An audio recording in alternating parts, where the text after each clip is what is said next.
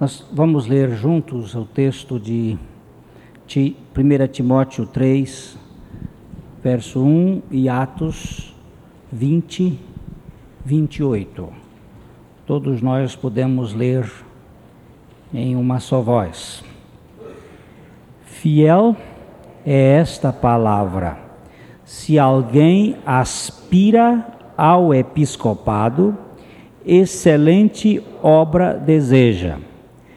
Cuidai, pois, de vós mesmos e de todo o rebanho sobre o qual o Espírito Santo vos constituiu bispos para apacentardes a igreja de Deus que ele adquiriu com o seu próprio sangue.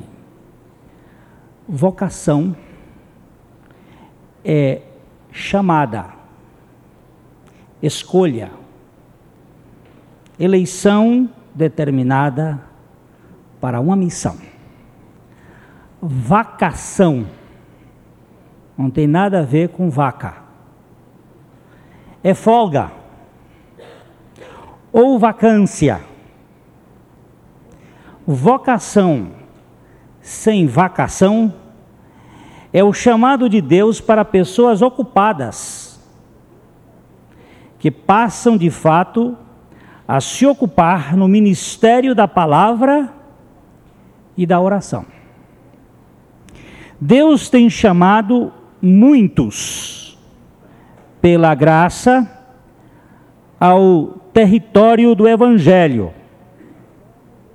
mas poucos são escolhidos no terreno da fé.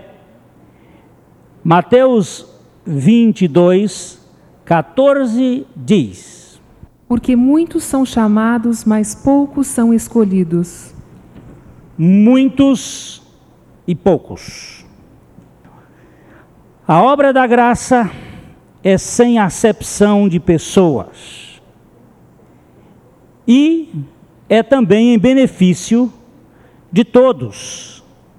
Mas são poucos os que acham a porta de entrada, como nos mostra Mateus 7, 13 e 14. Entrai pela porta estreita, porque larga é a porta e espaçoso o caminho que conduz à perdição, e muitos são os que entram por ela. E porque estreita é a porta e apertado o caminho que conduz à vida, e muitos são os, os que a encontram. E poucos, poucos são os que a encontram. É verdade. Muito poucos. Nós temos aí na frente do nosso estudo, na primeira página, o resto do resto do resto. O planeta tem hoje 50 ou 5,6 bilhões de habitantes Destes, 4 bilhões e 400 milhões professam uma religião qualquer, ou seja, 78,6%.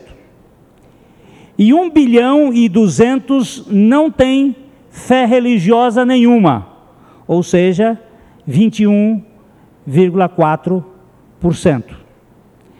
Entre os que têm religião, 64,3% são monoteístas, isto é, adoram um só Deus. Dentre os monoteístas, 62%, 62,3% são cristãos. 37,2 são muçulmanos e 0,5 são judeus. Entre os cristãos, 52% são católicos romanos, 31,3% protestantes, 12,4% ortodoxos, 4,3% são grupos à margem, testemunhas de Jeová, mormons, ciência cristã, e outros. Entre os católicos romanos, há católicos tradicionais, católicos progressistas, católicos carismáticos, hoje uns 12 milhões, católicos pós-carismáticos, uns 60 milhões, católicos evangélicos, entre os protestantes, divididos em 23 mil denominações, há protestantes históricos, também chamados de tradicionais, protestantes conservadores ou fundamentalistas, protestantes liberais ou ecumênicos, protestantes pentecostais, os da chamada primeira onda, pen, uh,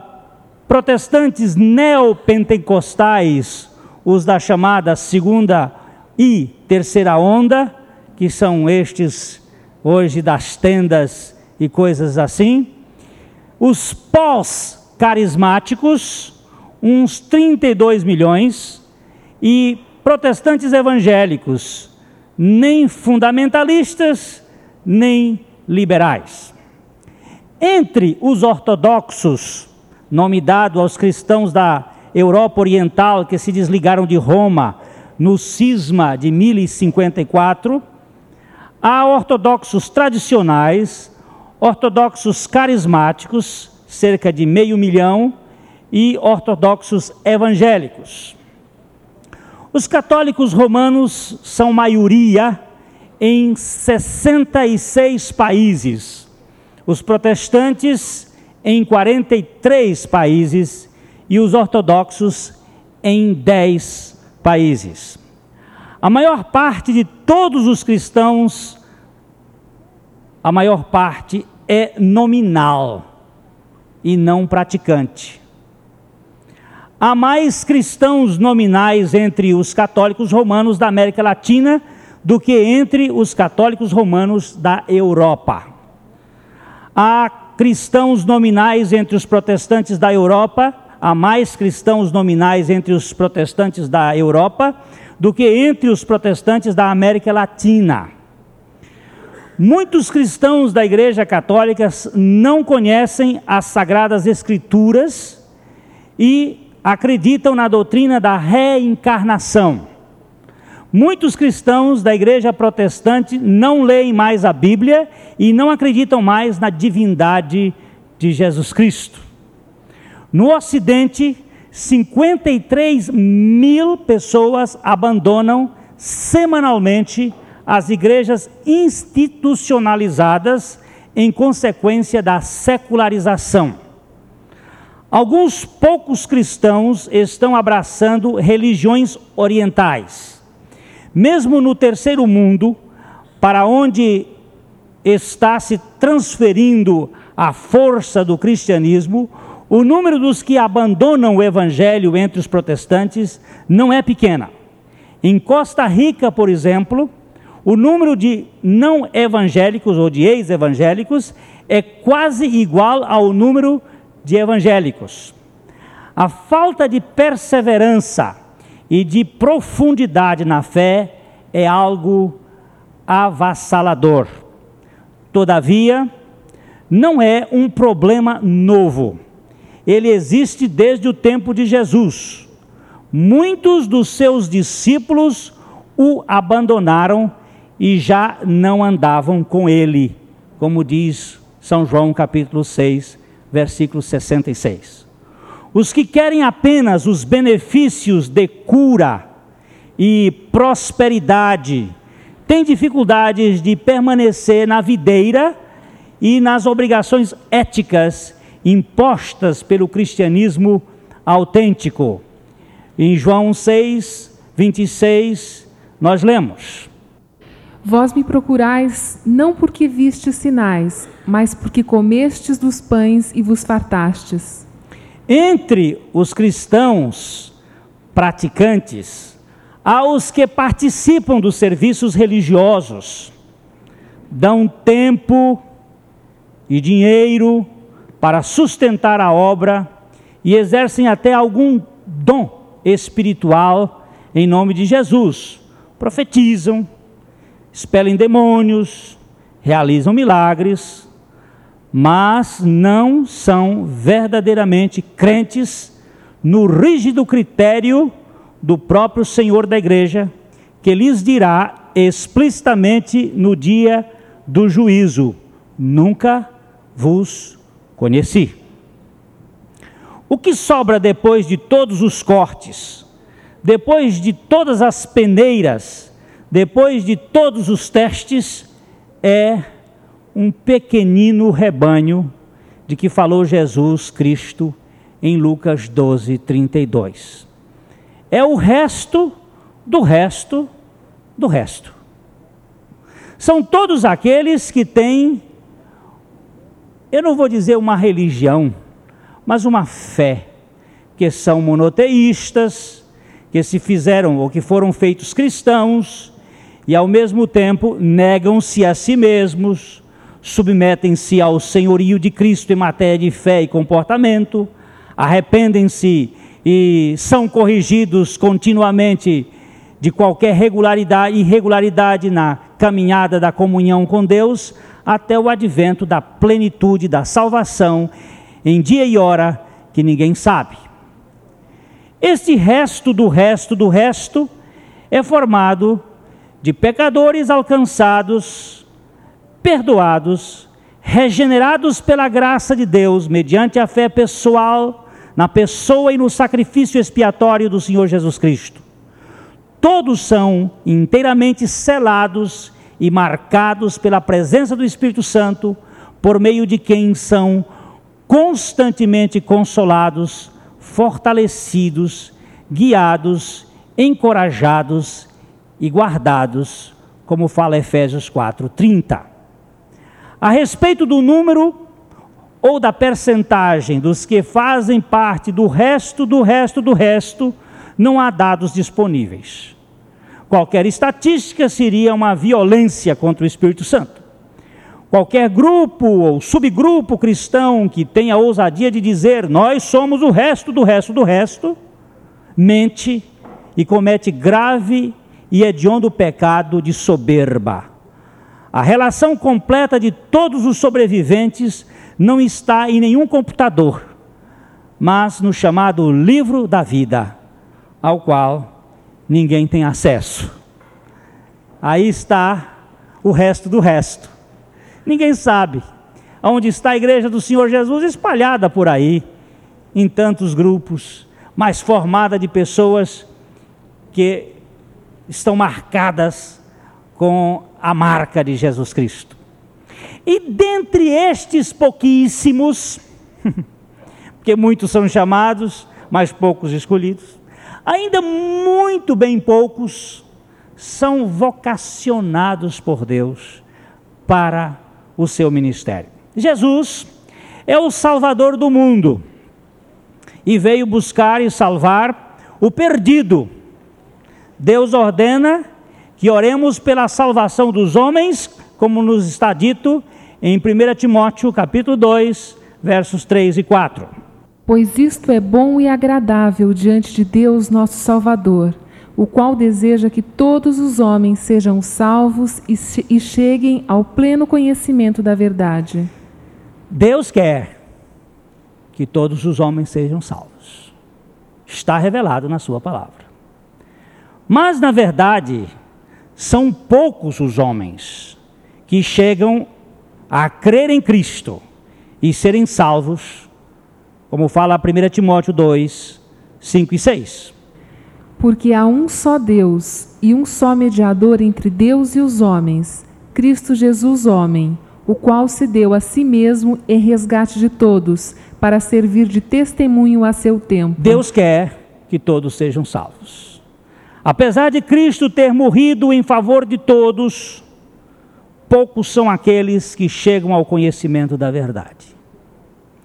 Deus providenciou uma viva salvação em Cristo para todo aquele que nele crê.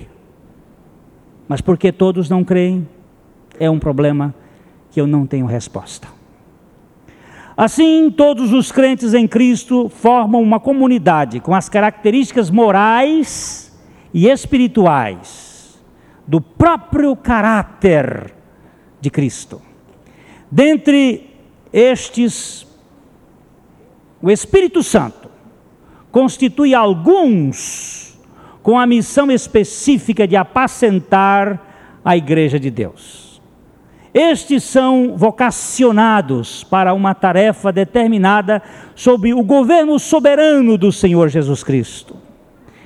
Pela graça, muitos são chamados e poucos escolhidos no que concerne à salvação. E para o ministério, a escolha é ainda bem menor. E nós estamos falando isto exatamente por quê? Porque nós precisamos discernir os chamados dos que se apresentam. Nós estamos vendo aí a televisão fazendo anúncios de homens que estão interessados em tirar proveito dos homens. E é por isso que cabe a nós fazer um exame para não sermos enganados por ninguém. O episcopado o ministério é uma excelente obra de Deus. E deste modo, Deus chama para o seu serviço as pessoas que foram tratadas com toda a profundidade pela operação da cruz. Nem todas as pessoas que se colocam na linha de frente foram vocacionadas por Deus. Há muita gente que se apresenta em razão dos seus próprios interesses. Nós tínhamos um programa de rádio numa das rádios de Londrina e o seu diretor nos escreveu uma carta dizendo: ou muda esta mensagem ou nós vamos tirar o seu programa do ar. Como é preferível não ficar no ar e continuar pregando, cortem-se a mensagem mas ficamos com a consciência de estar pregando a verdade. Aquilo incomoda. Incomoda a mudança de vida. Incomoda a transformação radical. Incomoda aquilo que diz respeito à regeneração total do homem. Se não há lugar para se pregar, Deus vai dar outro canto para pregar, nem que seja debaixo de uma ponte que buscam o ministério como uma profissão. É uma forma moderna de emprego. Muitos que se encontram desempregados, que foram despedidos de suas atividades por falta de competência profissional, ingressam no ministério com ares de comissionados pelo Espírito e passam a enganar os tolos incautos com a sua rede de envolvência isto é muito comum. Eu tive vários colegas no seminário que assumiram a posição por puro profissionalismo e que hoje estão aí pelo mundo afora. Usaram inclusive o seminário como plataforma para estudar, porque é fácil e era de graça. E depois deixaram tudo porque nunca foram chamados. Se apresentaram como tal. Outros indolentes e inativos percebem no pastorado uma oportunidade de se esconder de tarefas mais exigentes no mercado de trabalho e se infiltram nos grupos e nas igrejas como se fossem realmente chamados. São aproveitadores da credibilidade das pessoas de boa fé e que usam o ministério como se fosse uma máscara de teatro. Há também daqueles que têm uma grande carência afetiva e, em, e uma forte necessidade de projeção, e que buscam, nos limites da comunidade, a abrangência e relevância de sua personalidade. São pessoas que se encontram privadas de aceitação e procuram, numa atividade como ministério, a estufa para fazer brotar os seus ideais. Isto aqui é a torto e a direito. E que depois a pessoa se fere e fica aí pelo resto da vida sem ser absolutamente nada. Contudo, a vocação de Deus é coisa séria. Deus primeiro forma um caráter, depois chama uma pessoa. Ninguém, a não ser aquele que fez o mundo, pode fazer um ministro do Evangelho. Só Deus pode fazer um homem ser verdadeiramente ministro da palavra. Em primeiro lugar, Deus faz de um homem pecador um santo. E depois faz de um santo um ministro da sua casa. É impossível ser ministro do Evangelho de Cristo sem ter sido ministrado radicalmente pela obra da cruz a cruz de Cristo. O homem que prega a mensagem da cruz deve trazer as marcas da cruz no seu caráter.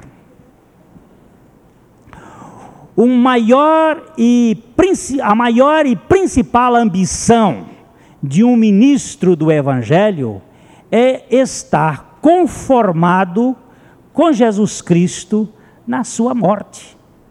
É trazer as marcas de Cristo no seu morrer. Somente aqueles que vivenciam a expressão real do morrer de Cristo, do morrer de Jesus, do seu viver diário, podem com certeza ser uma, um real ministro ou ser reais ministros do Evangelho.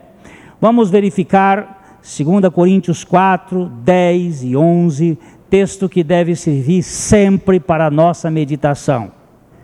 Levando sempre e por todo lugar a mortificação do Senhor Jesus em nosso corpo, para que também a vida de Jesus se manifeste em nossos corpos.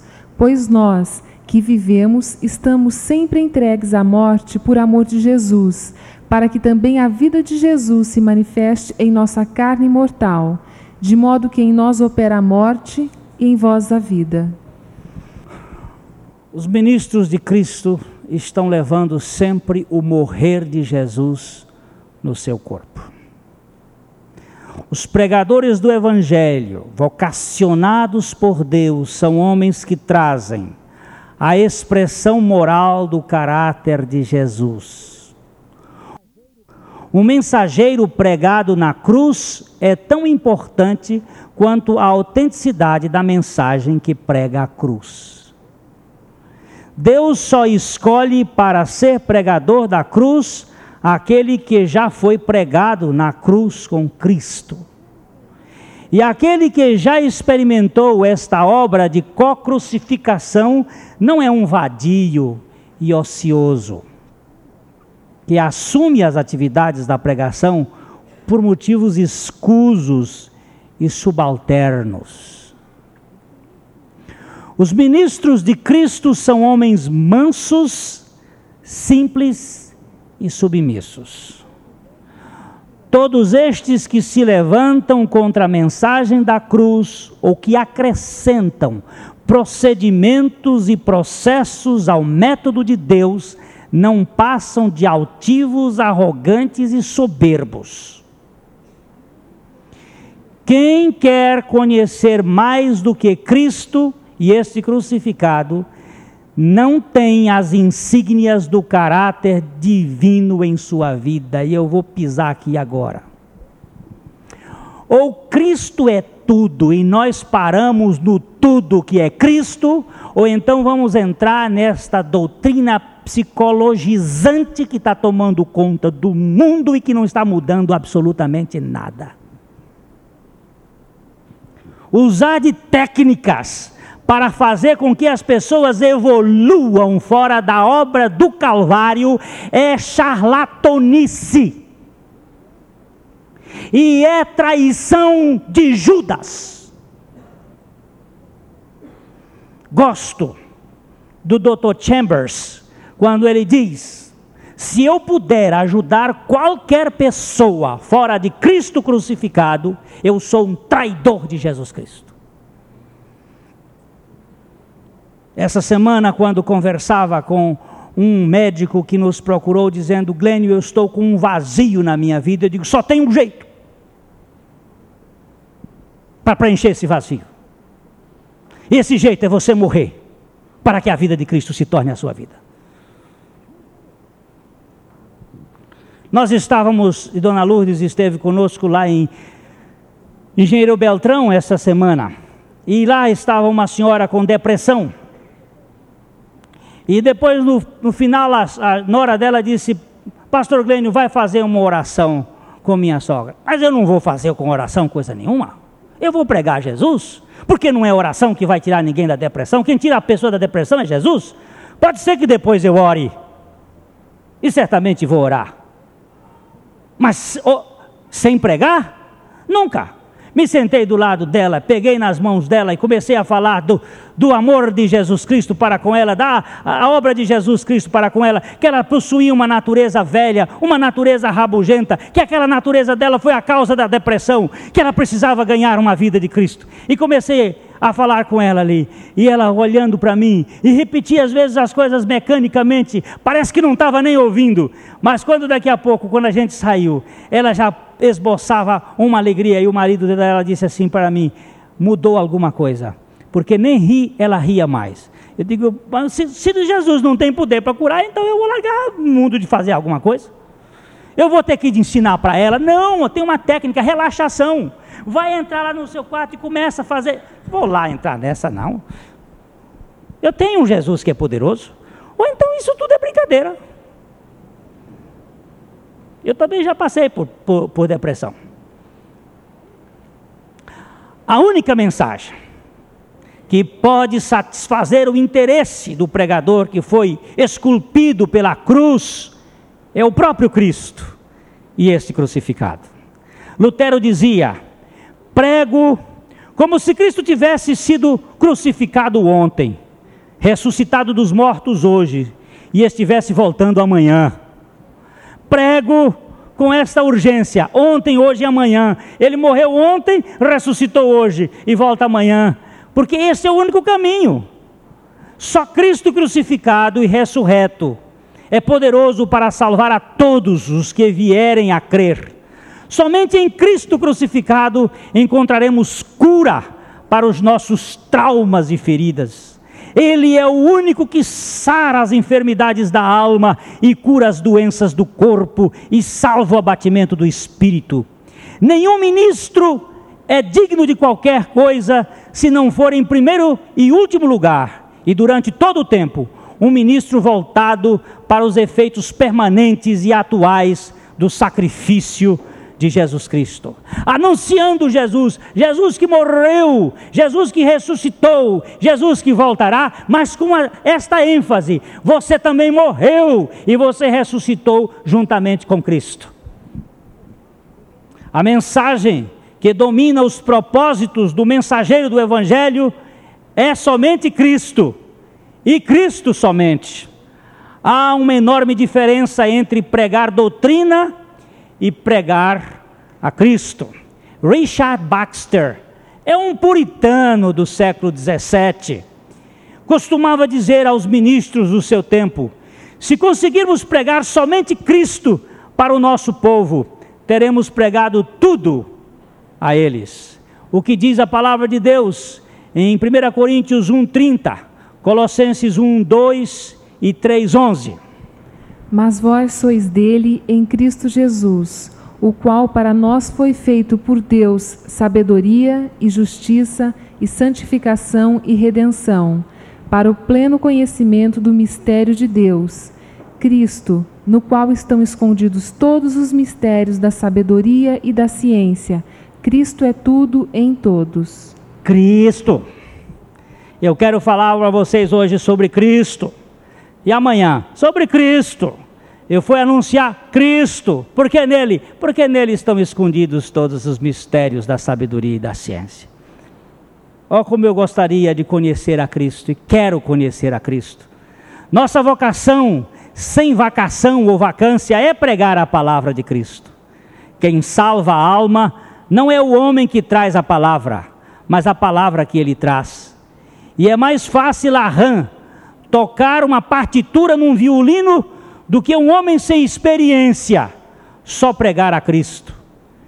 E o, e o erro no púlpito é como fogo no monte de palha vai incendiar tudo. É pregar Cristo. O que, é que você vai pregar hoje? Cristo, anunciando as virtudes daquele que vos chamou das trevas para a sua maravilhosa luz. O ministro cristão é a, o ministério cristão é a coisa mais séria que o homem pode estar envolvido na face da terra. O que fazemos para a pessoa no âmbito do tempo acaba com o tempo. Mas a pregação do evangelho tem consequências eternas. Se eu ajudar uma pessoa aqui dando uma roupa para ela, daqui a pouco essa roupa se desgastou e acabou-se. Mas se nós pregarmos o evangelho, ela vai se vestir com a roupa eterna, com a roupa de linho finíssimo que o Senhor vai providenciar no dia da sua glória. Então, é o maior e mais tremendo dos ministérios.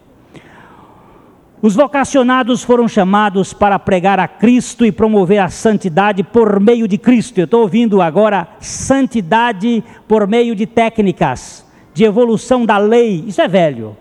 Por meio de é, desenvolvimento de processo. Não tem jeito, não. É Cristo e somente Cristo. Ele é o tudo. Vou ficar mais rouco, mas não tem problema. É Cristo. Para a gente de ir atrás de calcanhar de homem. Vai pegar só poeira. Esta palavra tem os seus resultados já definidos com a eternidade. A pregação é a manifestação da palavra encarnada e a palavra encarnada é Cristo. A partir da palavra escrita e a palavra escrita é a Bíblia. Mediante a palavra falada, a mensagem que se baseia na palavra escrita que, de, que vem da palavra encarnada que é Cristo. Mas o ministério é mais do que se faz, é mais do que ser capaz de falar. A vida vivida sob o governo soberano do Senhor Jesus. É a, e a profunda humildade e submissão de uns para com os outros no temor de Cristo, ainda continua sendo o melhor sotaque do Evangelho e sua melhor interpretação. 1 Pedro capítulo 5, versículo 5. Semelhantemente vós, os mais moços, sede sujeitos aos mais velhos, e cingi-vos todos de humildade uns para com os outros, porque Deus resiste aos soberbos, mas dá graça aos humildes. Nós tínhamos aqui na nossa comunidade um rapaz que estávamos com os olhos nele para o ministério. Uma pessoa que aos nossos olhos parecia uma revelação. E ele viajando para Paranaguá, numa das diligências, disse o seguinte: Quem foi que disse que pastor Abuchaim e pastor Glênio são as últimas palavras? Eu também tenho a revelação especial de Deus. E aquilo me chamou a atenção. Porque pastor Glênio não tem nada. Pastor Abuchaim não era ninguém. Mas um indivíduo que ponha-se dizendo: Eu não me submeto a ministério, eu não me submeto a uma igreja, eu não me submeto, eu sou dono do meu nariz, eu desconfio do seu estado de submissão diante do Senhor. Pode estar errado todo o sistema, mas os homens que negaram os sistemas, se puseram por conta própria, não foram muito adiante. Estude a história.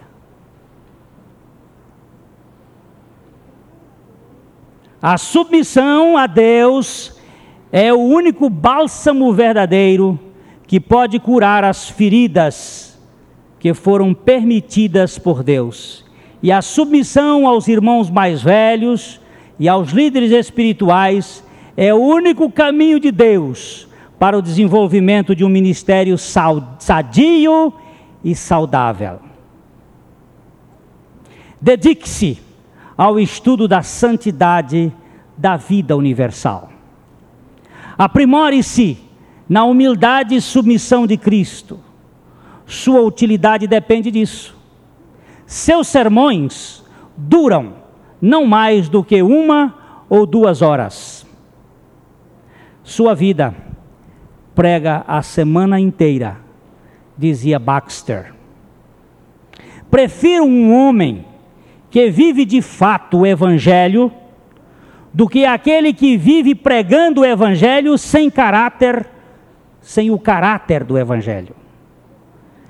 Porém, podemos viver pregando o Evangelho da cruz desde que estejamos completamente pregados na cruz do Evangelho.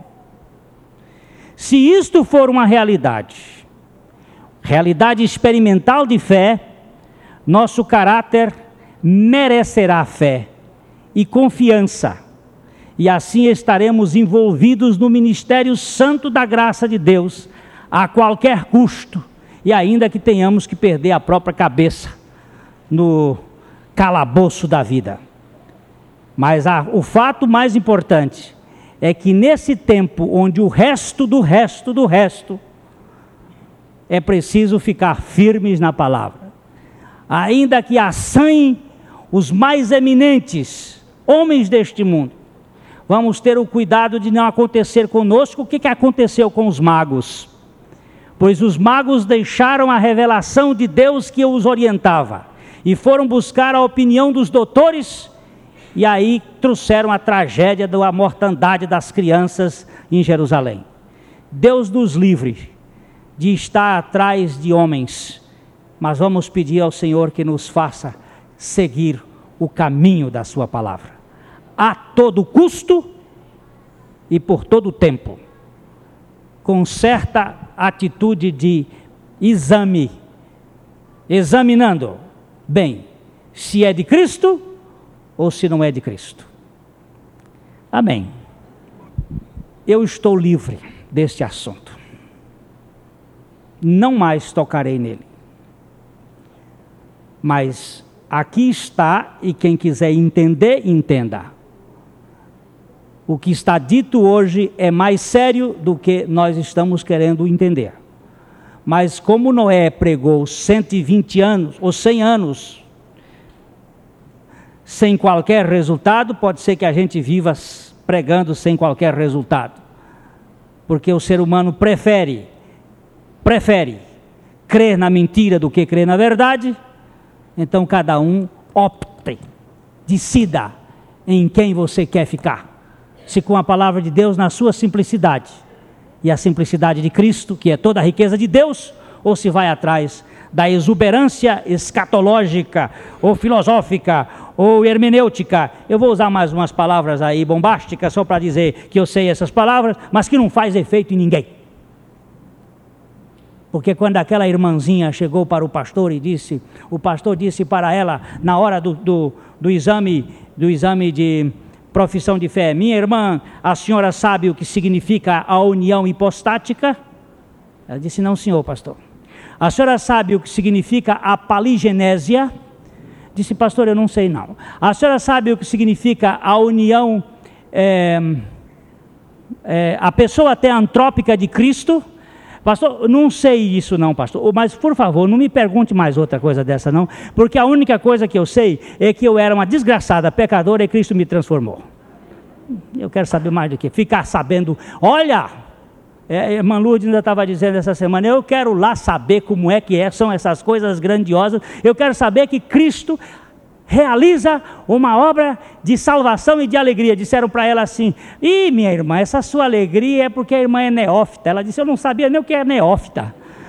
Porque a irmã é neófita, está muito pouco na igreja, mas depois isso passa. Ela diz: Mas cada dia cresce mais.